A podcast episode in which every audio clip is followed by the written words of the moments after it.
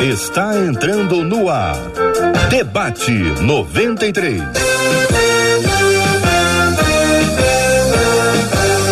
Realização 93 FM. Um oferecimento Pleno News. Notícias de verdade. Apresentação J.R. Vargas. Alô, meu irmão, alô, minha irmã, ah, que fala.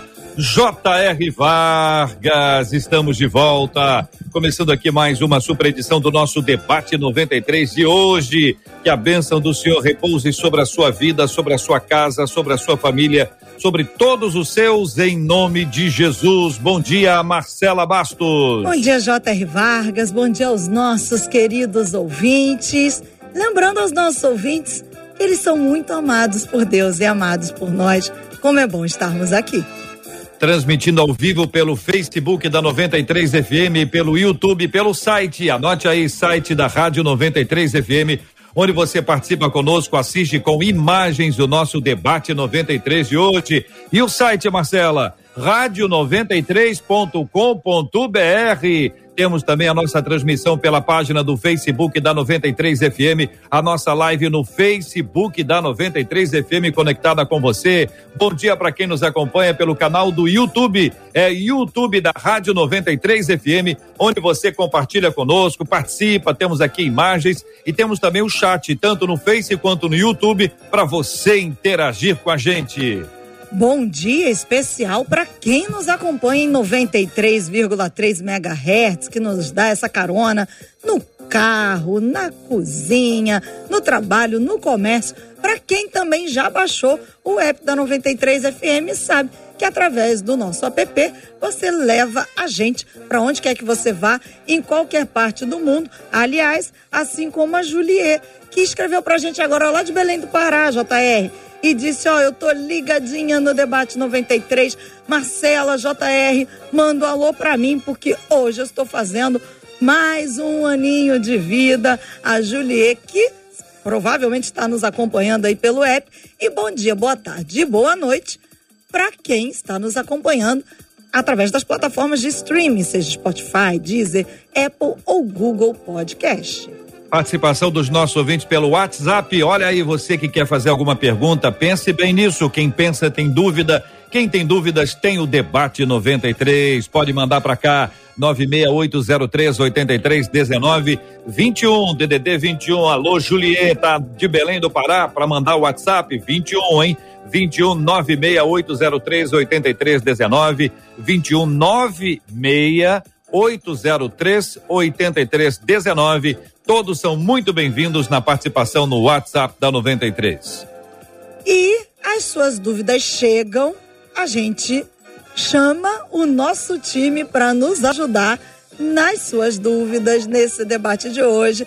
Nossa menina da tela, pastora Carla Regina, nosso querido pastor Ailton Desidério e nosso querido pastor Fábio Serafim todo mundo timaço para um debate Muito bem. Bom dia para todos vocês. Vamos começar com o tema 01 do programa de hoje. Ouvinte dizendo: Estou cercada por várias pessoas, mas ainda assim me sinto sozinha.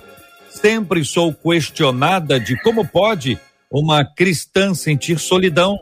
Cansei de ser mal entendida e resolvi me calar. Porém, essa sensação aumenta cada vez mais. O vazio tem corroído a minha alma. Qual é o meu problema? É normal o crente sentir solidão ou isso mostra que não sou convertida? Por que Deus parece estar cada vez mais distante de mim? Como acabar com o vazio que preenche a minha alma? Vamos responder a nossa querida ouvinte, vamos responder por partes, caminhando para que essa resposta seja clara e ela passe por alguns fundamentos. Pastora Carla, muito bom dia, seja bem-vinda. Nosso ouvinte, quando inicia o texto, ele está cercada de várias pessoas, né, Pastora Carla? Mas ainda assim ela se sente sozinha. E as pessoas a questionam. Se questiona é porque ela fala, por isso depois ela se cala, né? Sempre sou questionada de como pode uma cristã sentir solidão. Ela cansou de ser mal entendida, segundo ela, resolveu se calar. Porém, a solidão aumenta cada vez mais. E aí vem a pergunta, a primeira. O vazio tem corroído a minha alma. Qual é o meu problema? Bom dia, JR. Bom dia aos queridos ouvintes, aos debatedores aqui. Ah, JR, bom seria se isso fosse ah, uma situação que acontecesse raramente mas a verdade é que não. Infelizmente, o índice de solidão, esse sentimento que acaba cometendo aí o ser humano, tem invadido muitas almas. Lendo o um artigo, inclusive, de um site britânico, até uma ministra da solidão foi nomeada lá em 2018, percebendo-se o alto índice de pessoas que acabam aí cedendo à solidão. Vale ressaltar o quanto há diferença aí da solitude para a solidão. Enquanto a solitude ela tem uma voluntariedade, a proposta reflexiva, a solidão é imposta, é involuntária. E a pior solidão é aquela aonde você se encontra no meio de uma coletividade. E já me entristece o fato dela relatar ou dar-nos a entender que ela compartilha isso com pessoas e essas pessoas não têm a sensibilidade de discernir isso dela.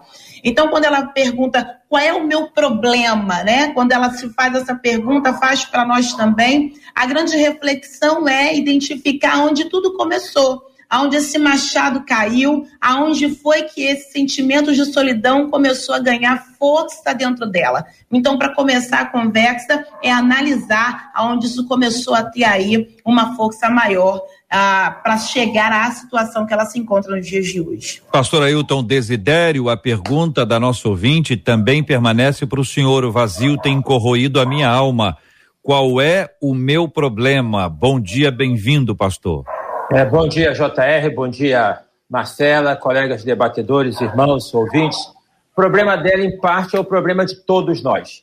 Nós somos seres gregários, fomos criados para vivermos em sociedade, né? Mas é, experimentamos na vida, em determinados momentos, episódios de solidão.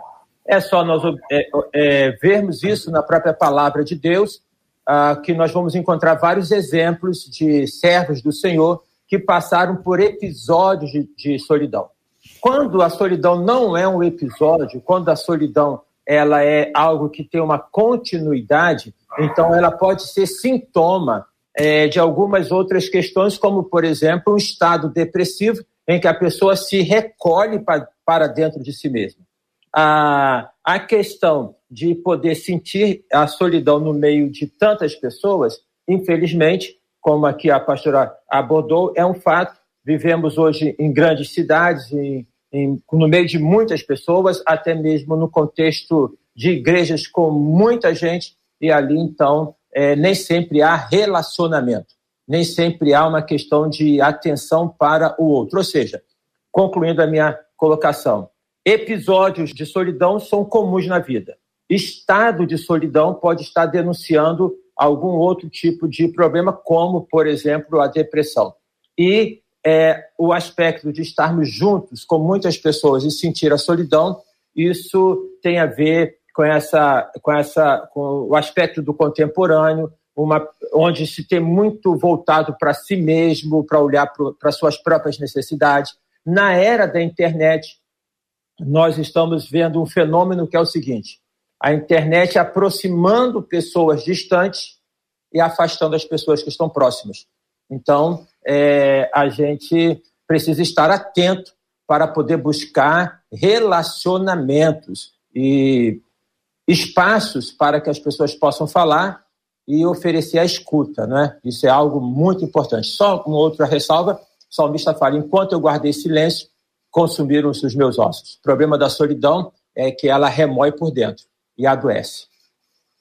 Pastor Fábio, bom dia, seja bem-vindo. A pergunta para o senhor é a mesma. O vazio tem corroído a minha alma. Qual é o meu problema? Bom dia, JR, bom dia. meus amigos debatedores e todos que estão acompanhando a gente. Um prazer estar aqui mais uma vez. É, o texto que a ouvinte envia tem várias linhas, que inclusive eu quero algumas comentar aqui. Por exemplo, ela falou de uma linha: cansei de ser mal entendida. Opa, cansei de ser mal entendida. Isso é um ponto que eu quero uh, comentar depois. Ela dá várias entradas que faz com que a gente tenha uma, uma visão é, parcial do que está acontecendo. Mas as dicas que ela está dando para nós são caminhos que a gente vai tentar trilhar aqui para elucidar ela e tanta gente que deve passar por solidão, por questões como estão sendo abordadas aqui. A primeira fala dela, uma das falas que eu considero mais importante é: Estou cercada, mas me sinto sozinha. Bom, como o pastor acabou de dizer, de fato, nas Escrituras a gente encontra vários personagens bíblicos, homens de Deus, cheios do Espírito Santo, que se sentiram sozinhos, depressivos, ansiosos, porque a ansiedade não tem a ver com demônio, a ansiedade é uma doença. Depressão é uma doença, precisa de tratamento. Isso é uma questão. No entanto, o texto dela vai dando para nós algumas conotações, dizendo, demonstrando que isso é um estado é, é, permanente. Parece que ela já, inclusive, cansou de ser assim. A busca dela é essa busca de tirar o vazio da alma. Bom, uh, eu penso que todos aqueles que provaram, JR, todos os ouvintes estão aqui conosco, que provaram do amor ágape de Deus, eles são convidados a amar com o amor ágape que receberam. Então, o amor ágape de Deus é esse amor que nós não merecemos porque não tem a ver com aquilo que a gente faz ou com aquilo que a gente provoca. Uma vez que somos convertidos e alcançamos a graça de Deus, ou seja, a graça de Deus nos alcançou, agora a gente é convidado a amar com esse tipo de amor também. E esse amor é que vai permear todas as minhas relações. Outras palavras, se eu não tenho um bom relacionamento com Deus, eu não vou ter um bom relacionamento com ninguém. Eu preciso desfrutar da, da plenitude da graça e do amor de Deus para que esse amor permeie as minhas relações de amor com outras pessoas. Porque se eu não provo profundamente do amor de Deus, eu não estou preparado para provar do amor com ninguém. Você vai ver pessoas, por exemplo, que eu já falei isso aqui uma outra vez, arruma um namorado, aí termina depois de uma semana, e no outro dia já está com outro, aí termina, no outro dia já está com outro, que ele está procurando no outro aquilo que só Deus pode preencher. Enquanto essa relação com Deus não estiver perene, aquecida, as outras relações podem ser depreciadas. E terminando minha fala, acho que um ponto muito importante da gente considerar é que toda raiz de, de, de decepção, ela fala aí que tentou, enfim, toda raiz de decepção é falta de relacionamento com Deus. Toda raiz de decepção é falta de relacionamento com Deus, porque nós não temos em Deus o lugar onde supre todas as nossas demandas. Deveríamos, mas isso é muito incomum, infelizmente.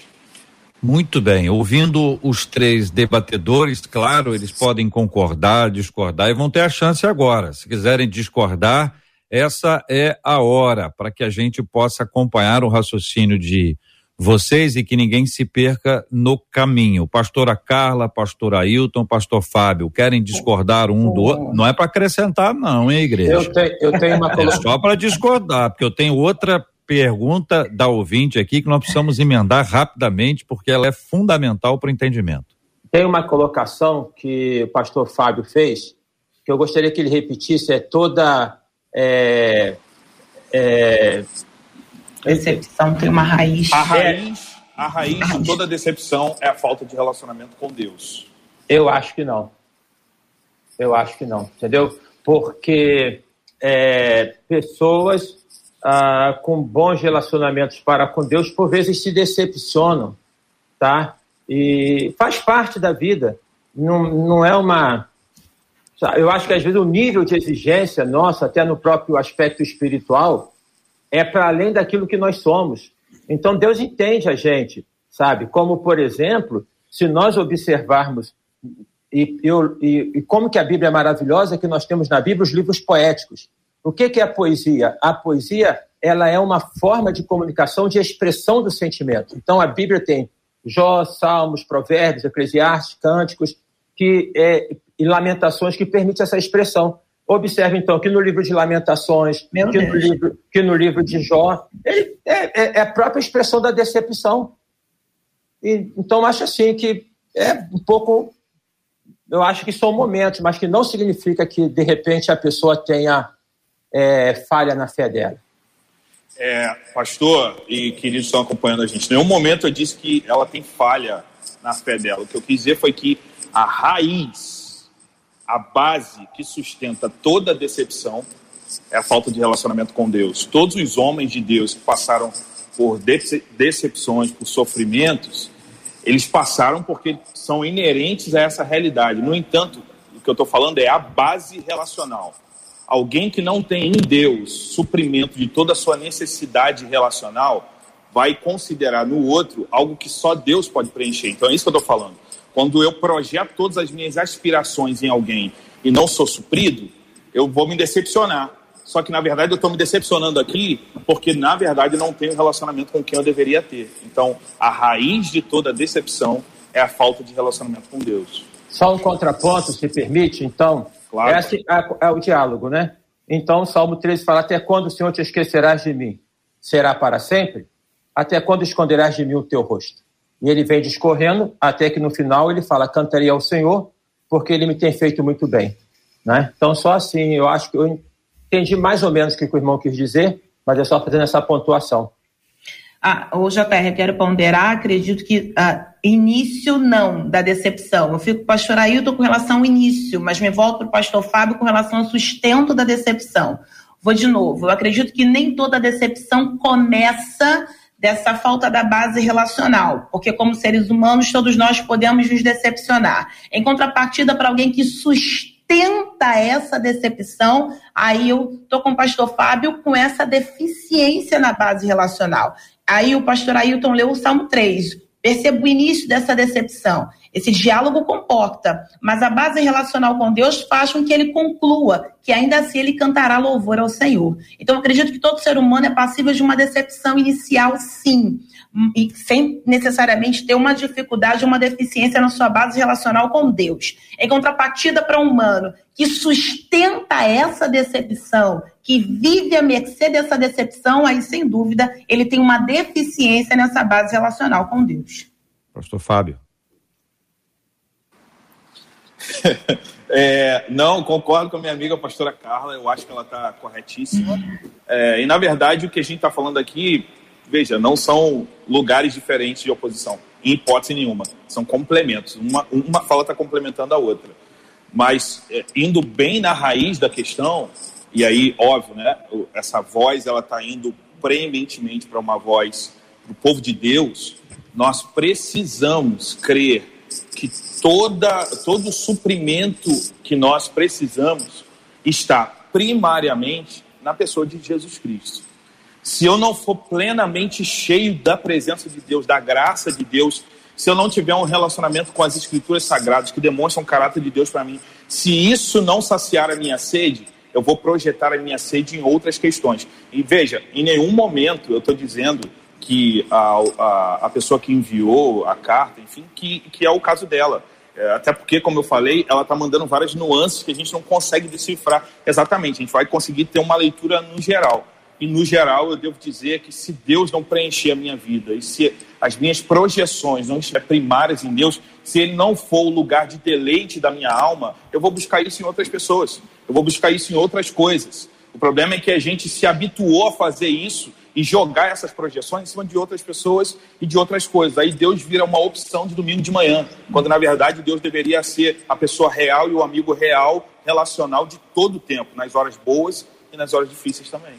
Estamos transmitindo pelo Facebook da 93 FM, pelo canal do YouTube da Rádio 93 FM, pelo site rádio93.com.br, a nossa live com imagens, no rádio em 93,3 MHz a partir de São Cristóvão, no Rio, para todo o Brasil e o planeta. Estamos no aplicativo app da 93 FM, nas plataformas de streaming, sempre, sempre trazendo gente que pensa que ora, que empresta para gente numa doação sem nenhuma, sem nenhum tipo de retorno monetário, o seu tempo, a sua dedicação e o seu aprendizado ao longo dos anos. Temos aqui três exemplares eh, de líderes cristãos que se doam para o serviço do Senhor e agora estão aqui compartilhando seus conhecimentos, suas experiências e a sua história com a gente. Eu sempre lembro e peço que você não se esqueça.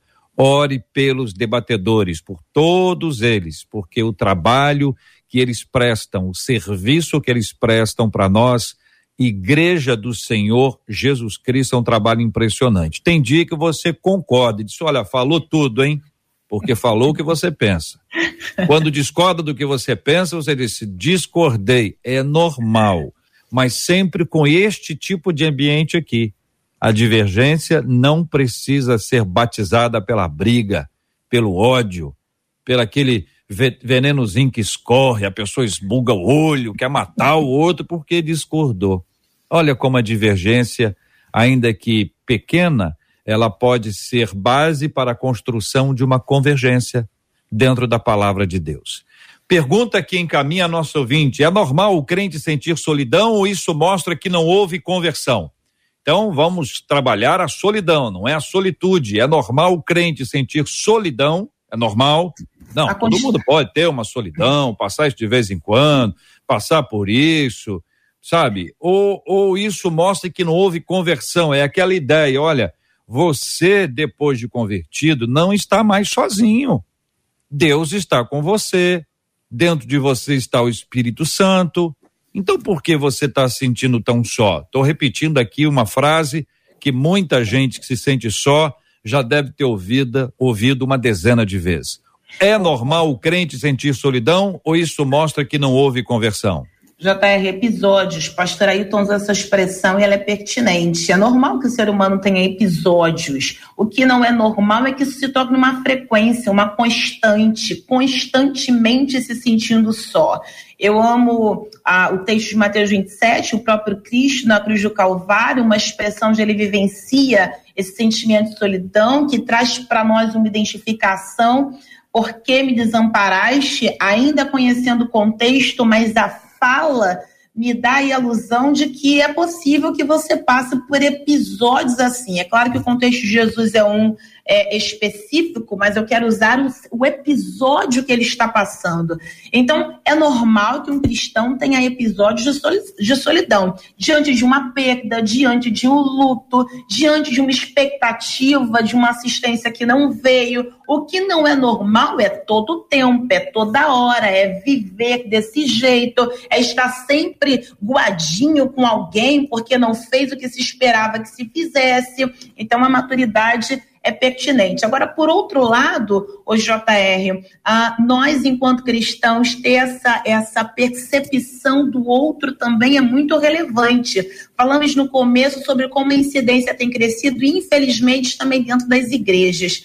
Alguém pode tentar classificar como um ato de frescura do outro, mas nem sempre assim o é eu trago para nós o exercício de percepção acerca do nosso próximo. Alguém pode dizer, então por que, que não procura? Então por que, que não vem atrás? Só que ah, esse sentimento de solidão, ele cria a expectativa de que o outro vai se importar. Não é só estar perto, mas é se importar enquanto perto se está. Então, há dois lados dessa moeda, mas respondendo aí a pergunta, é normal. O que não é normal é a frequência dessa solidão.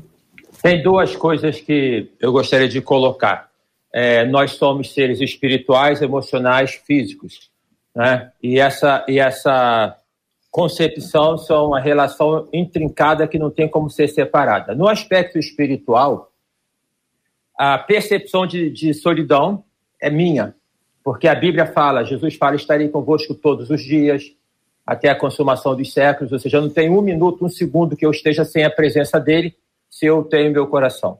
A Bíblia fala em Isaías 43, quando passares pelas águas, elas não te submergirão, quando passares pelo fogo, não arderá em ti, fala da companhia de Deus. A Bíblia fala também em Isaías, pode a mãe esquecer do filho que amamenta, porém eu jamais me esquecerei de ti. Então, essa percepção de solidão, ela é, claro, a própria palavra, uma percepção, porque Deus sempre está ao nosso lado. No entanto, na vertente existencial, no terra a terra, nós podemos observar no, na Bíblia, em especial no Velho Testamento, o Velho Testamento é muito didático. Não é para tirar a doutrina do Velho Testamento, mas é para poder aprender à luz do Novo Testamento. Ele é muito didático. A figura do deserto aparece muitas vezes no Velho Testamento. E o deserto, o que, que é? Um lugar onde a pessoa está sozinha. Quando eu fui para Israel, eu fiquei encantado quando eu passei pelo Egito. Vi no deserto aquele, aquilo no meio do nada. Tá? Então, existem momentos na nossa vida que nós atravessamos um deserto. que nós estamos ali. Todas as vezes que nós estamos neste deserto, você pode observar, é um lugar de aprendizado. Eu não sei, aí eu acho que uma canção, alguma coisa assim, que fala o deserto como sendo uma universidade, uma faculdade de Deus. É o momento da solidão onde você consegue, mesmo que questionando onde é que está Deus, Deus não tem problema com questionamento, tá? Você falar, não tem, mesmo questionando quem é Deus, onde está Deus, são nos desertos da nossa vida, numa enfermidade, numa perda, em várias situações que nós crescemos muito mais. Então, os nossos grandes momentos de crescimento são quando nós atravessamos. Agora, deserto, como disse a pastora, no, na questão de uma passagem, deserto é lugar de passagem, não é lugar de morada. Uhum. Entendeu? Então, a gente passa por ali, cresce e vai para o oásis. Pastor Fábio, vamos para o oásis então. O deserto já passou, já ficamos lá, tá até meio quente, achei meio seco, árido. No oásis, é normal o crente sentir solidão? Isso mostra que não houve conversão para o crente que está no oásis? Então, aí a gente vai ter que definir o que, que é o oásis. Né? Por quê? Porque se a solidão é a. Né, vamos pegar essa figura que a gente está trabalhando aqui. Se no caso a solidão do deserto é, e a gente tem o oásis com água, né, um lugar é, é, bom para se estar, seria um lugar onde não há solidão. E aí tá, pode ser que alguém que não está na solidão não seja convertido. Então há um, um, um, dualismo aí. Mas o que eu queria colocar aqui de forma muito, muito categórica, e a pergunta é: um crente, um cristão pode é, sentir solidão? É bem o que os pastores falaram anteriormente. Ponto, é, momentos pontuais da vida, isso vai acontecer com todo ser humano não é porque a gente é crente que virou né, super-herói que está sempre cheio de gente. Por exemplo, a vida dos pastores, a gente está sempre cheio de gente. A gente tem sempre gente perto da gente. Mas muitas vezes temos momentos de solidão e, e a gente tem, tende a tirar esse momento como um momento bom da nossa vida. Aí trabalha-se com o conceito de solitude. Mas sendo bem bíblico, bem, bem coerente com essa verdade bíblica, uma vida de solidão denunciará a ausência da presença de Deus. Então, é, se eu não me sinto sozinho o tempo inteiro, e aí abro um parênteses aqui, né? Muitas pessoas falam de solidão, mas elas não trabalham para sair desse lugar e se envolver com o outro. Enfim, isso é uma questão. É, muita gente senta, ah, ninguém fala comigo. Cara, você já levantou para falar com alguém? É, tem, isso é um ponto, um parênteses. Mas, é, de uma forma geral, uma vida perene, solitária, denunciará que de alguma forma eu não compreendi o amor de Deus. Por quê? O, o pastor citou aqui algumas passagens do, do, do, do Velho Testamento. Uh, uma, um dos mandamentos da lei de Deus é ama o próximo como a ti mesmo. Amar o próximo como a ti mesmo, né? ama a Deus sobre todas as coisas, ama o próximo como a ti mesmo, isso está resumido toda a lei. Nesse preceito de que nós somos seres relacionais e precisamos nos relacionar com Deus e nos relacionar com o outro à medida em que esse mandamento não é cumprido, a gente vai tender a se isolar das pessoas e, consequentemente, se isolar de Deus. No, no capítulo 5 de Gálatas, e a nossa igreja está estudando Gálatas já há alguns meses, no capítulo 5, o Paulo vai fazer um jogo muito interessante. Ele começa o capítulo 5 de JR falando assim: vocês não são mais escravos da lei. Vocês provaram da graça de Deus, não são mais escravos da lei. Só que no versículo 3 ele fala: Mas não permita que essa liberdade façam com que vocês vivem uma vida voltada para a sua natureza humana. Ou seja, sua liberdade não pode virar libertinagem. E aí ele fala, mas o contrário disso, sirvam os irmãos. Então olha o que ele está dizendo. Uma vida relacional onde um irmão serve o outro irmão, um irmão se importa com outro irmão, comprovará o contrário da natureza humana. Nós devemos lutar contra a nossa natureza, diz Paulo, servindo aos irmãos, porque a nossa natureza vai tender a gente olhar só para nós. E à medida que a gente olha só para nós, o que eu quero, o que eu desejo, meus sonhos, meus projetos, eu sou escravo de mim mesmo. Então, essa coisa da solidão passa por esse caminho, por esse lugar onde Deus me preenche, eu sirvo o outro, Às vezes o outro não vai me servir como eu desejo, mas mesmo assim eu vou servi-lo e vou ligar e vou receber ligação. Talvez eu não sou cuidado como eu deveria cuidar, mas eu vou cuidar porque eu entendi que já fui cuidado por Deus. Então essa relação precisa ser permeada pela Bíblia, senão a gente vai a partir de pressupostos perigosos. E esse, oh, esse nível de maturidade é tão relevante, né? Porque tem que ter maturidade para discernir isso. Aí, ainda no contexto de Gálatas, é o andar em espírito. É, ainda no contexto de Gálatas 6,9, não nos cansemos de fazer bem, porque nós vamos aí ter a colheita do bem que fizermos. Perceba como, quando alguém é machucado, primeira proposta a si mesmo é isolamento. O isolamento acaba sendo utilizado como mecanismo de defesa. E aí se desiste das pessoas, da coletividade. Todo mundo paga o pato de um que magoou. A proposta do evangelho nunca foi isolamento. A proposta do evangelho é relacionamento. Por uma porta sai quem te feriu, mas pela outra Deus tem o poder de fazer entrar quem vai te ajudar a ser sarado. E como é que vai ser sarado se você se fecha para isso? Aí perceba como seres relacionais que somos, a proposta do reino sempre é relacionamento. É o Cristo que se relaciona com Judas, mesmo sabendo do mal que ele lhe pode causar. É o Cristo que o recepciona como amigo, mesmo sabendo que o planejamento é de traí-lo. E aí, qual é a proposta aqui? Não deixe o que de ruim alguém fez com você, roubar o que de bom você decidiu ser em Deus. E aí, uma observação, JR, aos debatedores, Marcela, perceba que nas prisões, a solitária é o maior castigo imposto ao detento. Ou seja, alguém está dizendo: para te punir, eu te isolo. Olha como o evangelho vem com uma contraproposta de servirmos uns aos outros e, através do relacionamento, termos a cura para o mal do pecado que acabou nos distanciando um do outro. JR, se permite, a colocação que você fez, é possível estar no oásis e se sentir solidário, sozinho? Sem dúvida alguma. Pessoas que têm, assim, eu, uma ocasião, há tempos atrás, fui uma visita, na casa tinha tudo. Uma, uma, uma aparência bonita, mas a pessoa estava muito mal. Então, a solidão ela não é uma condição de uma pessoa que está doente, de uma pessoa que está enlutada. Tem pessoas que têm uma conta boa no banco, que têm uma casa muito boa, que tem tudo, mas elas se sentem assim. Então, esta solidão, ela pode estar ligada, e em geral ela estará ligada a uma questão emocional. Então, é possível estar no oásis, o pessoal fala assim, mas você tem tudo e está triste, né? É, e aqui pelo WhatsApp, uma das nossas ouvintes diz: Bom, gente, o debate de hoje é a situação que eu estou passando. Eu sou cristã, sou casada, tenho filhos, vivo rodeada de pessoas, mas confesso a vocês, ainda assim eu me sinto sozinha. É um vazio inexplicável. É uma solidão enorme.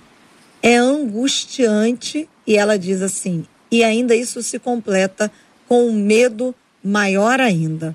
Já uma outra ouvinte pelo Facebook, ela diz assim: Eu me sinto assim, muitas vezes solitária, rodeada de pessoas. Aí eu aprendi uma coisa: eu começo a adorar quando a solidão vem, e aí diz ela: quando eu começo a adorar, a solidão vai embora. É o que diz uma das nossas ouvintes aqui no Facebook, JR. Muito bem. Então nós temos aqui que fazer uma distinção importante, aliás, uma distinção não. Nós vamos fazer apenas um lembrete. Não se consegue diagnosticar uma doença como a depressão pelo rádio. E este é um cuidado que todos os debatedores têm. Eu já desisti quando a primeira vez, lá em 1519, eu pedi a alguém da área de psicologia que me desse sinais, etc, etc, para ajudar. A minha intenção era boa. Mas a pessoa disse: Olha, isso é impossível. Nós precisamos de contato, conversa, diálogo, observar o semblante, reação, etc, etc, etc. Então, quando eu aprendi, eu já entendi que não se pode. Então, toda vez que existe a temática da depressão, eu, eu trago o que eu aprendi. Né? Como o Paulo lá, eu trago o que eu aprendi. Que existem pessoas que estão tristes então, só para pensar na seguinte hipótese, supondo, supondo que uma determinada pessoa esteja dentro de casa desde março do ano passado. Supondo que as poucas vezes que essa pessoa saiu de casa, ela saiu com muito medo. Supondo. Supondo que essa pessoa não tenha previsão de saída de casa. Supondo que essa pessoa tenha familiares ou amigos que tenham sido atingidos por uma enfermidade e que essa enfermidade tenha sido tão cruel a ponto dessa pessoa não poder se despedir da pessoa doente querido, do amigo, porque nem se podia abrir o caixão para ver o corpo. Não seria normal a pessoa ficar triste? Não é normal, no estado que nós estamos, a pessoa dizer só, eu estou muito triste e não sabe por quê. Entendeu? Não sabe por quê? Porque a pandemia já faz parte da nossa existência. Então, assim, a gente acaba não, não lembrando mais que ela existe, embora ela esteja aqui. E quando a gente pensa em tristeza, em sentimentos, assim, puxa vida, eu queria encontrar com fulano, queria ir no shopping, queria abraçar minha família, queria reencontrar as pessoas que eu amo e não posso. Ou não devo Quanta gente adoeceu por conta das festas de Natal e Ano Novo? Porque disseram: não, não, não, eu não estou aguentando mais, não estou aguentando mais. É, é natural, é natural. Então, num período como esse, a pessoa se sentir triste e essa tristeza ser compreendida como solidão, porque eu estou só numa casa ou as pessoas estão sozinhas, é a coisa mais comum que tem. Exatamente por isso as nossas ações em favor das pessoas deve ser uma coisa muito mais acesa. E a gente que é latino-americano está descobrindo que abraço é muito importante, mas além do abraço, a fala é fundamental. Nós que sempre falamos com os lábios, estamos falando com os olhos. Só que a distância não tem olhar. A distância tem fala. Então fale, ligue, mande uma mensagem, escreva, fale, não deixe as pessoas sentirem assim. Claro que não dá para atingir todo mundo. E pode ser que alguém se sinta só. Um familiar que é menos atendido, uma pessoa do trabalho que não está podendo ir. Então, isso tudo deve ser trazido à memória para a gente não esquecer o quanto a pandemia é um agente de solidão muito difícil e muito terrível. Na contramão disso tudo, eu quero lembrar aos queridos irmãos o Salmo 68, versículo 6. A palavra de Deus é a nossa linha mestre, o Senhor é que nos conduz. Deus faz que o solitário more em família. Deus faz. Isso é uma obra divina é algo espiritual. Por isso que a solidão não é tirar alguém de um lugar solitário e levar para o meio da multidão. Isso é uma obra espiritual. Deus faz. Da mesma forma, ainda que você não possa estar no meio de muita gente, né? A gente vai estar ali próximo, próximo eh, de Deus e Deus vai fazer essa obra e nós vamos orar por esse assunto já já aqui no debate 93 de hoje. Mas o ouvinte faz uma outra pergunta que eu vou pedir a vocês que respondam. Ouvinte, por que Deus parece estar cada vez mais distante de mim? É a pergunta que faz o ouvinte. Nós acabamos maximizando sentimentos que estamos ali vivenciando e acaba que é a gente que se afasta, porque ele sempre está lá.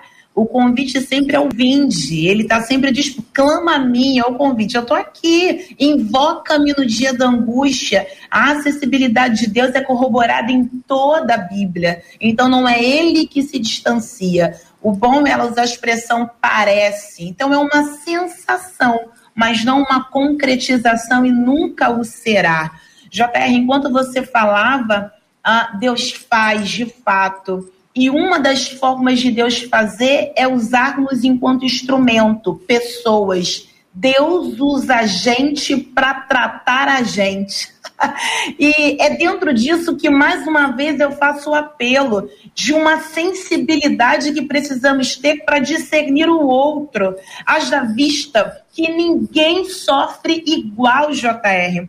É possível, amigos debatedores, Marcela, os ouvintes, que alguém esteja sorrindo, mas por dentro esteja chorando. Há sim a possibilidade de segmento sobrenatural que Deus dá, mas um pouco de percepção, de sensibilidade também pode nos dar aí condições de perceber alguém bem pertinho de nós. E aí, eu acredito também que o amigo Espírito Santo acaba nos dando esses sinais. Mas hoje em dia é, uma, é um ritmo tão frenético que parece que ninguém mais tem tempo. E aí a pandemia parou todo mundo e quem tinha problema de tempo vai ter que arrumar outra desculpa, porque pessoas são mais importantes do que coisas. Ainda amplio um pouco mais a minha fala para lembrar dos pastores. E foi bendito acerca dos debatedores, você falou sobre oração e intercessão que precisamos. Nesse ritmo acelerado de cuidar de tanta gente, às vezes não cuidamos de nós mesmos. Quantos líderes esgotados emocionalmente, em especial nesse tempo tão difícil. Então, ore pelo seu pastor, pela sua pastora ou esposa do seu pastor, num tempo de tantas exigências de atenção, muito se pede para fazer por você ou por si, sem se tocar que você também pode fazer um pouquinho por alguém. Então, uma fala, uma mensagem, aí pode fazer toda a diferença na vida de alguém. Eu quero destacar que um é o plano ideal, outro é o plano real. No plano ideal, né? E aí tendo Deus claro como ideal, a gente às vezes entende que por sermos crentes, nós vivemos no plano ideal. Nós não vivemos no plano ideal.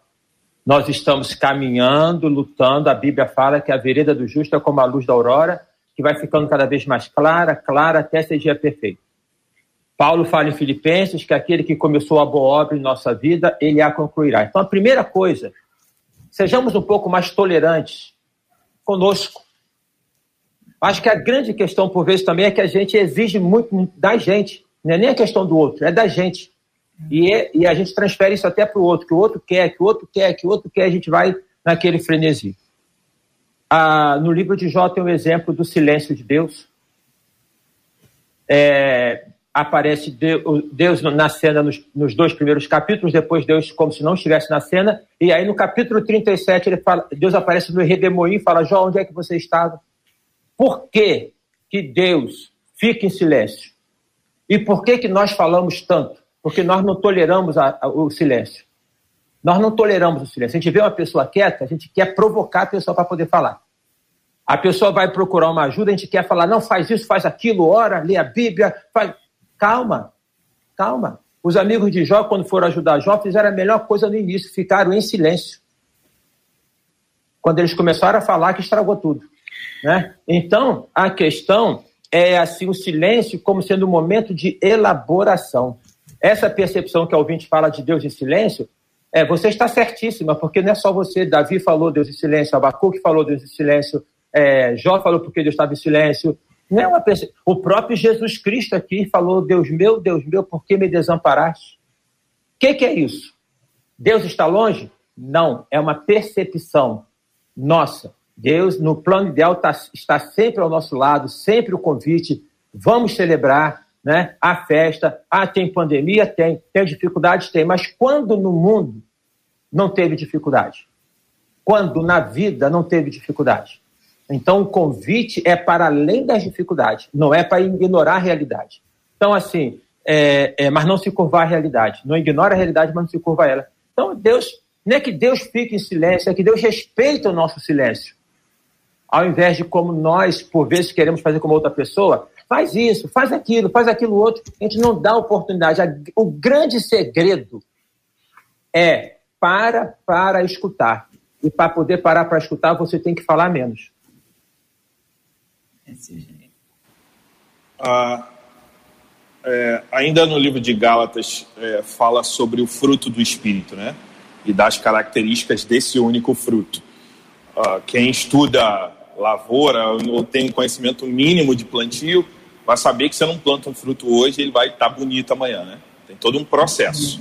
E às vezes é um processo onde você bota a semente, joga água, três dias está acontecendo alguma coisa, mas você ainda não consegue ver, está acontecendo embaixo. Então, de fato, a, a, a, o convite da vida cristã é um convite a ser essa semente que vai germinar cotidianamente. E nesses processos a gente vai aprender muita coisa. A questão é que a gente precisa aprender com um livro de estudo na mão, que é a palavra de Deus, porque senão a gente vai entender os nossos anseios da nossa natureza humana. A nossa natureza humana, irmãos, ela é podre. Ela vai tender a olhar para nós o tempo todo. Então, por exemplo, a resposta para essa pergunta, por que Deus parece estar cada vez mais distante de mim? JR falou é, com muita, com muita, né, com muita sabedoria. Não tem como a gente dar detalhes dessa afirmação, porque não, de fato a gente não sabe. Mas no geral, parece, sentimos que Deus está cada vez mais distante de nós, quando nós estamos cada vez mais distantes dele. Então, num contexto de sanidade, onde a gente não está com problema, onde a gente não está com depressão, ansiedade, enfim, a gente só se sente sozinho e tenta, como eu falei anteriormente, satisfazer isso nas pessoas, na verdade, a gente está distante dele e por isso a gente vai sentir a ausência dele, porque é a nossa natureza humana, que está dentro do crente mais fervoroso da face da terra, está lá dentro, vai desejar satisfazer os seus próprios anseios. E é como a pastora falou ainda há pouco: se o convite de Deus é para que a gente sirva o outro, o convite da natureza humana é para que, que o outro me sirva. Então, à medida em que o outro não me serve, ele não presta mais para andar comigo. Dentro de um conceito, inclusive, que está entrando dentro de muitas igrejas, inclusive essa coisa da supremacia do eu. Na verdade, o convite do Cristo é para a gente servir. Então, algo diferente disso tem a ver com a debilidade da nossa natureza humana. Eu penso e essa é uma raiz, ok? Eu não estou dizendo que categoricamente é dessa ouvinte, mas em maioria, porque parece que Deus está distante de nós, é porque nós estamos distante dele, nos satisfazendo com os nossos próprios anseios e se esquecendo que é nele o lugar de todo deleite e de todo alimento que precisamos como crentes. Ô, ô, Carla, pastora, a primeira vez que eu ouvi essa frase eu achei estranha, mas eu já me acostumei porque eu já ouço essa frase há muitos anos. Parece que o céu está de bronze. Parece que a oração não sobe. Desse jeito, essa é a frase, ela é muito utilizada quando a gente cria expectativa de uma resposta ao nosso tempo e ela não vem. E aí é o problema, o nosso tempo. A expectativa, pelo menos a expectativa quando está no céu ainda está tranquilo. O problema é que a expectativa exacerbada no alvo errado é parteira da frustração. Porque as pessoas se frustram, porque é uma expectativa exacerbada de pessoas da terra em detrimento do céu, olhando para Jesus. Eu olho para Jesus porque ele é autor e consumador da fé, Hebreus 12, 2. Agora, a minha expectativa permanece lá até que ele responda. Salmo 73, Azaf, o, o Salmo de Azaf, ele quase se desvia porque estava no foco errado. Aí o texto vai dizer: até que entrei no santuário do Senhor, aí a alma é refrigerada. Enquanto eu crio expectativa de gente na terra, a frustração é consequência do meu ato. E o grande problema, o, o JR, é tratar canal como fonte. Cristo é a fonte, todo o resto é canal. Eu amo meu maridão, mas ele é só um canal, quem me sustenta é a fonte. Eu, com o canal, ele não me dá a fonte, mas eu com a fonte é ele que me dá o canal.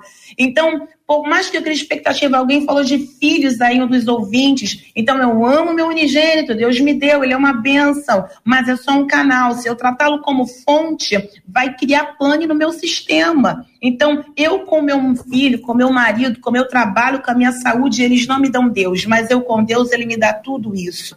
Quando eu crio expectativa em Deus, eu confio que do jeito de Deus é melhor. Ele não falha. E é aí que eu descanso meu coração. Se eu colocar minha expectativa em Deus, ele pode até demorar, mas eu prossigo esperando porque ele não falha. Ah, mas eu estou passando por tribulação. Romanos 5, 3 a 5. A tribulação vai provocar paciência. A paciência, experiência. E a experiência vai me fazer voltar para a esperança. E o que é a esperança? É a expectativa. O que é a esperança? Eu sei que eu estou esperando e eu vou permanecer no lugar. Eu não estou dizendo que esperar é fácil. O que eu estou dizendo é que quando eu espero da fonte, esperar vale a pena. O que não vale a pena é esperar de canais.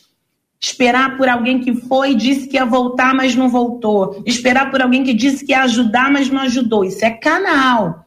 Cristo é a fonte que não falha. E se eu esperar nele, até o que parece ser ruim se torna bom, porque os planos dele são maiores do que os meus. Então, nele vale a pena esperar. Céu tá de bronze? Tá no alvo certo? Tá falando com Cristo? Continua olhando para Jesus. A mista vai dizer 121 é o número. Eleva os meus olhos para o monte. Eu tenho uma certeza. É de lá que me virá o socorro. Que ninguém roube essa certeza do coração dos nossos ouvintes.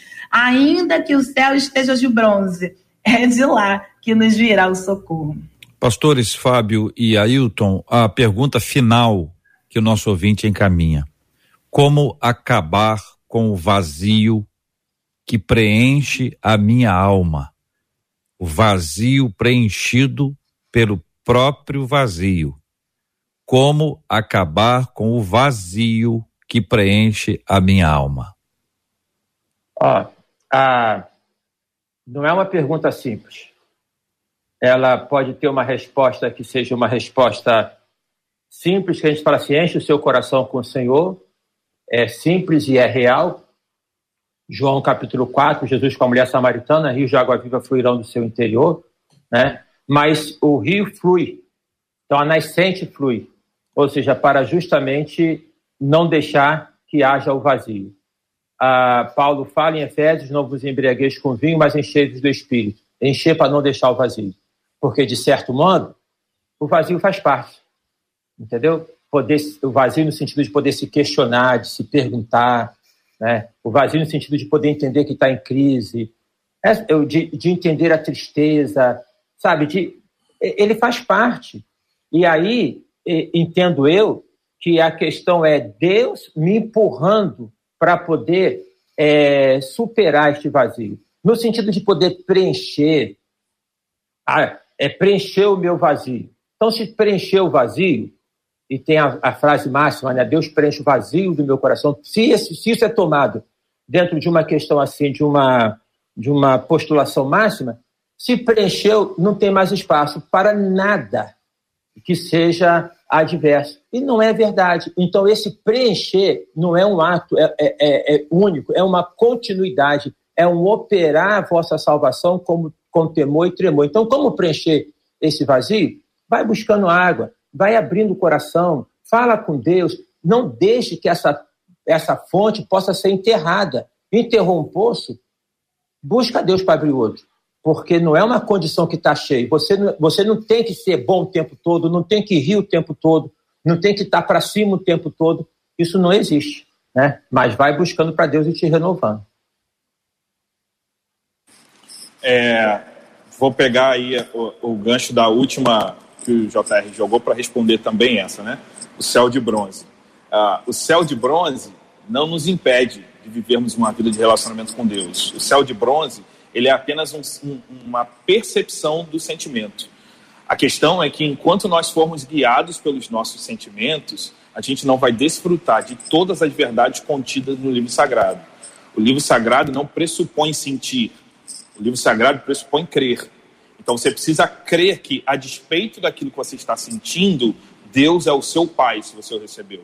Deus é o teu Deus e Ele está cuidando de você e protegendo você. É evidente que é, é, você precisa cuidar e aí como acabar o vazio que preenche minha alma, né? Eu penso que seria muito bom você procurar um atendimento psicológico, talvez psiquiátrico, para entender, porque isso pode ser uma depressão, isso pode ser uma ansiedade. No, pelo menos converse com o seu pastor, exponha para aquele que é o responsável, né, que ensina, que doutrina, exponha para ele essa realidade para que você possa ser pastoreada. Mas, no geral, biblicamente dizendo, não siga a partir das suas percepções e das suas é, visões sensoriais, mas creia nas verdades bíblicas que foram ditas aqui. Creia que Deus está cuidando de você, creia que Ele está com você. Eu estarei convosco, você não está sozinho. Todos os dias, as suas relações serão baseadas a partir dessa relação, é o que Deus está dizendo para nós. Então, acho que crer nessas verdades vai fazer com que, a despeito do que sinto, minha crença esteja uh, fundamentada na verdade bíblica sobre quem Deus é, presente, perto, à medida em que eu vou até Ele. JR foi citado acerca de Jeremias. Quando a gente lê Lamentações, os primeiros capítulos são terríveis, mas a sinceridade dele me comove. Ele não poupa palavras para colocar para fora. é necessário colocar para fora. Não finja que você está de um jeito que você não está. Peça ajuda. E a mudança da tônica de lamentações, principalmente no 3 ali, 22, 23, uma das coisas que ele faz, ele mesmo vai dizer, trazendo à memória aquilo que lhe pode dar esperança. Eu corroboro essa fala com Salmo 77, onde ele eleva a voz dele a Deus, ele clama, no dia da angústia ele procura o Senhor, mas o 11 vai dizer que ele recorda os feitos do Senhor, que ele lembra das maravilhas, que ele lembra dos anos passados, ou seja, Deus te socorreu em outras vezes, você está vivo. Eu digo isso aos ouvintes que porventura estejam passando por isso. Traga isso à memória. O Deus que te salvou, o Deus que te resgatou, ele não lhe faria aí, eu gosto de uma expressão de Isaías, por um acaso abriria a mar e não faria nascer? Então procura ajuda. Tua história não precisa terminar desse jeito. Peça socorro, traga a memória que te dá esperança porque tem outro final de Deus aí para você. É, JR, uma frase de uma amigona em comum que você a considera como a sua mãe preta, de Mel Williams. Ela disse o seguinte: quando você ora e alguém diz que a sua oração não passou do teto, não tem importância. Deus está abaixo do teto. Muito bem. Para esclarecer, afinal vivemos tempos bem é, difíceis. A frase é dela para mim, não minha frase para ela.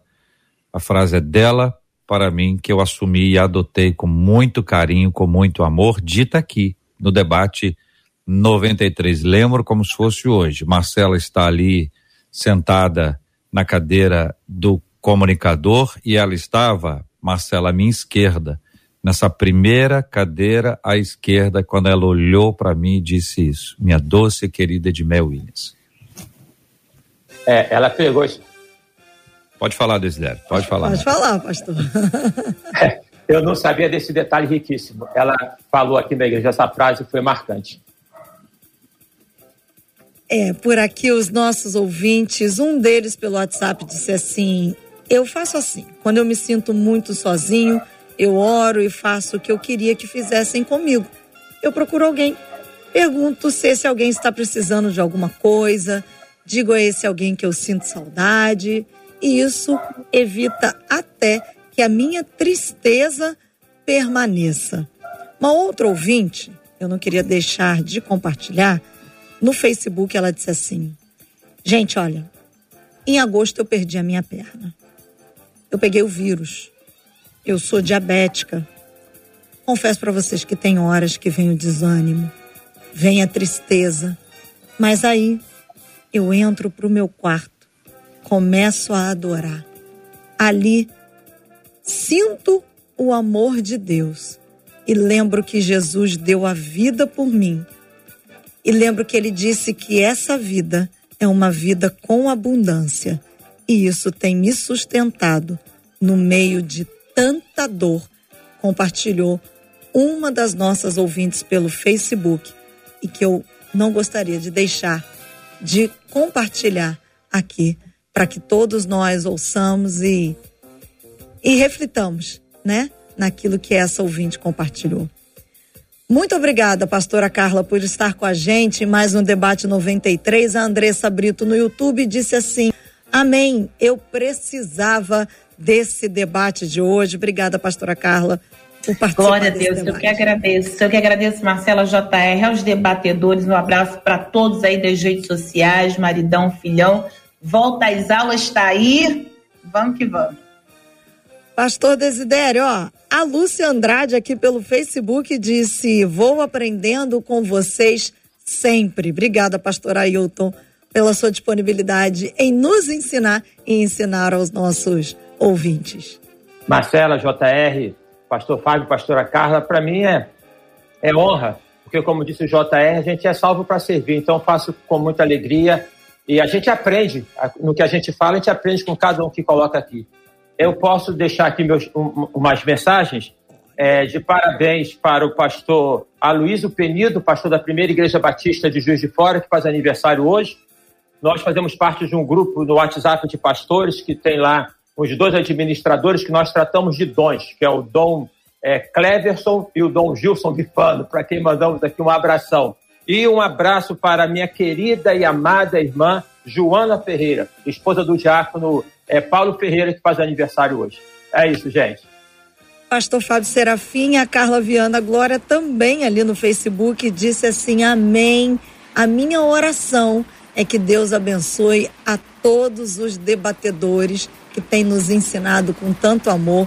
Obrigada, Pastor Fábio. recebo o carinho nosso e dos nossos ouvintes.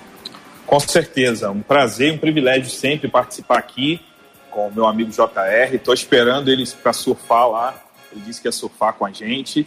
Tô, vamos ver o dia que, que, a pandemia vai deixar a gente surfar, né, JR? Enfim, um beijo para todos, uma ótima semana, uma boa terça-feira. Deus abençoe e guarde a gente.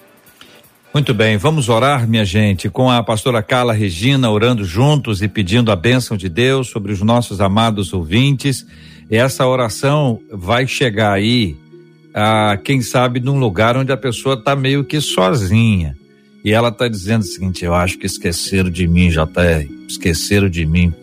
Ninguém me liga, ninguém manda o WhatsApp, não tem uma curtida no, no texto, textão que eu fiz lá no Facebook, na foto que eu botei lá no Insta. E a pessoa se sente só. Alguns sós de verdade vivendo o tempo em que foi deixada para trás, em que realmente foi deixada para trás. É uma palavra, uma expressão pesada, mas ela é real. E aí a gente chega, porque o rádio é companheiro. O rádio não é a fonte, como disse a pastora. A fonte é Jesus, nós somos o meio, rádio é mídia, meio de levar uma mensagem a alguém, nós somos mídia. A fonte é Jesus. E o fato de nós estarmos perto de você significa que Ele está perto de você. E Ele nos colocou aqui para que você ouça a voz dele. A voz que você está ouvindo é a nossa, mas ouça a voz dele por meio da nossa voz. Essa é a única razão do nosso ministério. Única. Você ouvir a voz de Deus por meio da nossa voz. Vamos orar também pela cura dos enfermos e consola os corações enlutados em nome de Jesus.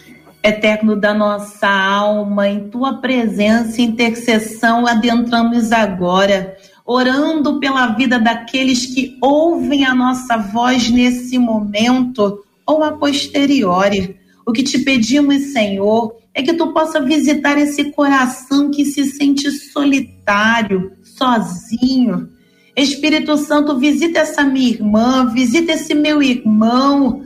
Tu és aquele que se faz presente. E o que te pedimos é: toque em pessoas ao redor.